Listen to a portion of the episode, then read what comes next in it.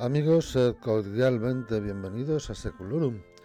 Es el cuarto domingo de Adviento y el tiempo de la espera se aproxima ya a su fin, porque aquello que esperamos va a suceder, se va a hacer una realidad. El Señor viene, viene ya, ya casi está aquí. Dios había ordenado todas las cosas para que se diera este acontecimiento. María y José están listos. Juan ha venido ya al mundo. En la tierra reina la paz universal. Los astros ya están alineados. La historia del pueblo de Israel ha ido ordenándose para que ahora, precisamente ahora, reciba al Mesías prometido, al ungido del Señor, al Salvador, al liberador de Israel. Comienza el tiempo mesiánico, el tiempo de la promesa, comienza el futuro anunciado en las Escrituras. San Pablo escribe una bella doxología en la carta a los romanos, en la que da gloria a Dios por su Hijo Jesucristo.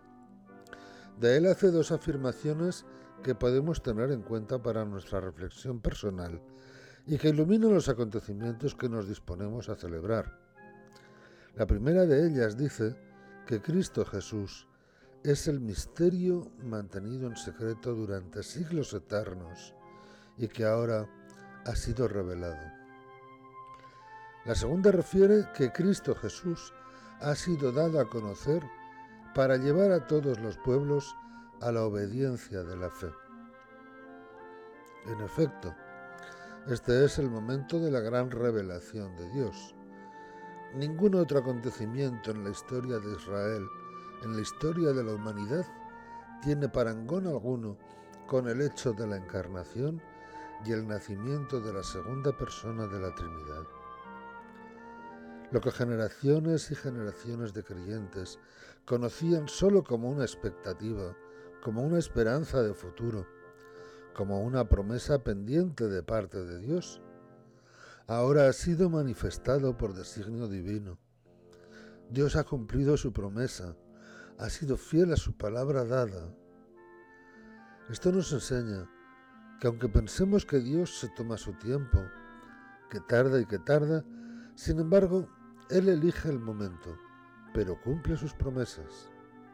En concreto, nos ha prometido que volverá y volverá, que el pecado perderá y perderá, que la muerte será vencida y será vencida, que el que cree tiene vida eterna y tendrá vida eterna, que quien persevera en los peores momentos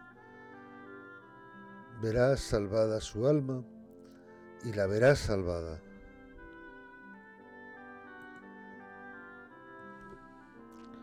La liturgia de este cuarto domingo de Adviento en este ciclo B nos propone el relato de la Anunciación de Gabriel a María que vimos también hace pocos días en la solemnidad de la Inmaculada Concepción. Y es que ya la atención de la Iglesia y de la liturgia de estos últimos días de Adviento se pone en ella como en la madre que se pone de parto. Ella es ahora nuestra esperanza, el cumplimiento de las promesas de Dios pasa por esta mujer sencilla y humilde de Nazaret.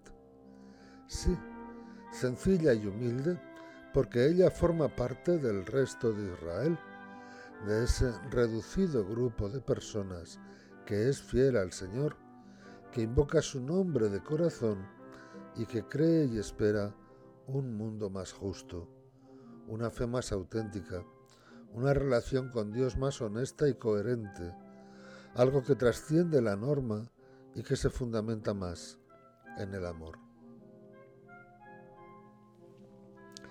Y al mirar a Santa María, nos detenemos en su fiat. Hágase en mí. Aquí está la esclava del Señor. Qué cosas, ¿verdad? Cualquier mujer podría verse como una señorona en las mismas circunstancias. María no mira eso, no quiere ser eso. Le expresa al ángel su condición de esclava, de servidora. María no quiere ser una mujer que destaque y que presuma humanamente de los dones que Dios ha dejado en ella. María no era nunca ostentación de su elección por parte de Dios. Ella es la llena de gracia, la bendita entre las mujeres, la que tiene el Señor consigo. Ella es la madre de la nueva humanidad, la nueva Eva, pero servidora, esclava. Mujer que se siente pequeña ante la grandeza de Dios. Destacar, sí, en humildad, en pequeñez, en servicio, en amor hacia Dios. Gabriel no necesita insistir mucho. María tampoco necesita demasiadas explicaciones. El Espíritu Santo vendrá sobre ti y concebirás un niño. ¿Qué entendería María al oír estas palabras? Seguro que no profundizó mucho en el asunto, pero ya ella, antes, estaba abierta a hacer de su vida lo que Dios quisiera hacer. Estaba predispuesta a hacer la voluntad de Dios. Ella es la mujer fiel por excelencia. Ella tiene humanamente todas las cualidades que cualquiera de nosotros en nuestro seguimiento del Señor podríamos aspirar a tener. Pongamos ya desde ahora nuestra mente y nuestro corazón en modo contemplativo para que se asombre, para que profundice y penetre en el gran misterio de Dios que está a punto de desvelarnos, de nuevo también este año, a pesar de las terribles consecuencias que la pandemia está provocando en el campo de la salud, de la economía y de la sociedad, como también en el ámbito familiar. Pese a todo, la historia de la salvación continúa. Continúa y Dios viene de nuevo a nosotros para traernos salvación, esperanza, presencia amorosa por siempre, para llevarnos a todos a la obediencia de la fe. Os deseo una feliz Nochebuena. Volvemos a encontrarnos aquí si queréis para celebrar la Navidad del Señor. Gracias y felicidades.